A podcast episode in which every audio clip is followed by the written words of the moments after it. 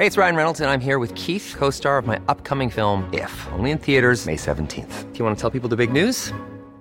All right, I'll do. Sign up now and you'll get unlimited for $15 a month in six months of Paramount Plus Essential Plan on us. Mintmobile.com slash switch. Upfront payment of $45 equivalent to $15 per month. Unlimited over 40 gigabytes per month. Face lower speeds. Videos at 480p. Active Mint customers by 531.24 get six months of Paramount Plus Essential Plan. Auto renews after six months. Offer ends May 31st, 2024. Separate Paramount Plus registration required. Terms and conditions apply if rated PG. Heraldo Podcast. Un lugar para tus oídos. Noticias del Heraldo de México. La reina Isabel II, monarca de Reino Unido, murió este jueves 8 de septiembre a la edad de 96 años, así lo confirmó el Palacio de Buckingham por medio de un comunicado. Con la muerte de la reina, su hijo Carlos III se convierte en el nuevo rey de Gran Bretaña.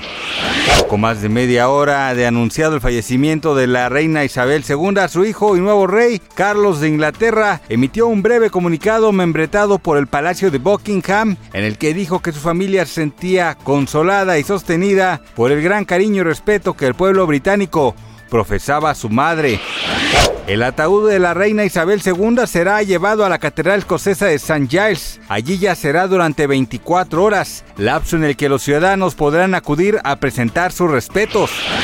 A través de su cuenta de Twitter, Elton John publicó unas sentidas palabras tras enterarse del fallecimiento de la reina. La reina Isabel ha sido una gran parte de mi vida desde la infancia hasta el día de hoy y la extrañaré mucho, así lo afirmó. Y es que el cantante fue cercano a la corona e incluso considerado el rockero de la familia real.